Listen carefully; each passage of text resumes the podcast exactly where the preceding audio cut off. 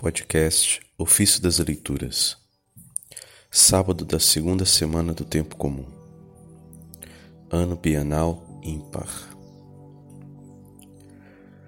Do conhecimento de Jesus Cristo emana a compreensão de toda a Sagrada Escritura.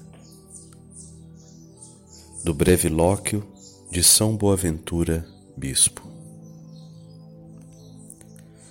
A fonte da Sagrada Escritura não está na investigação humana, mas na divina revelação que brota do Pai das luzes, de quem toda paternidade no céu e na terra recebe o nome.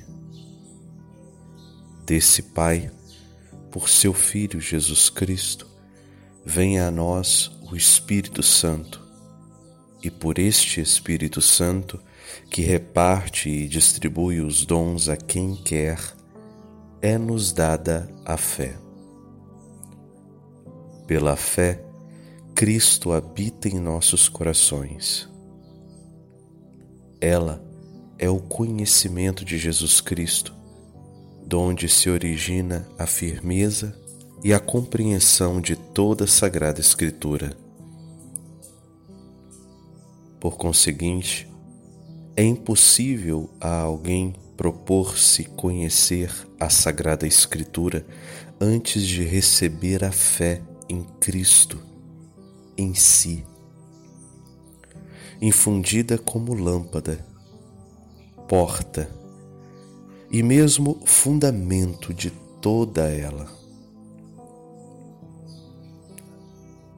Enquanto estamos peregrinando longe do Senhor, a fé é o fundamento que sustenta, a lâmpada que orienta, a porta que introduz a todas as iluminações espirituais.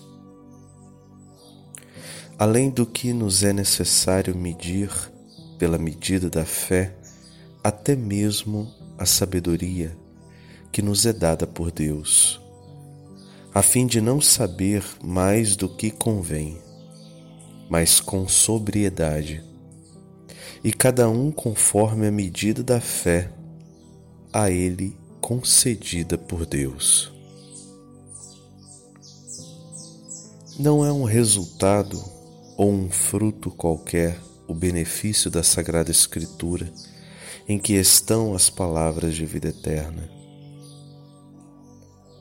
ela foi escrita não apenas para que crescemos, mas para que possuíssemos a vida eterna, onde veremos, amaremos e teremos satisfeitos todos os nossos desejos. Sendo assim, aprenderemos verdadeiramente a incomparável ciência da caridade e seremos repletos de toda a plenitude de Deus. Nesta plenitude, esforça-se a Sagrada Escritura por, por introduzir-nos segundo a verdade da citada afirmação apostólica. Com este fim e nesta intenção, deve-se perscrutar ensinar e também ouvir a Sagrada Escritura.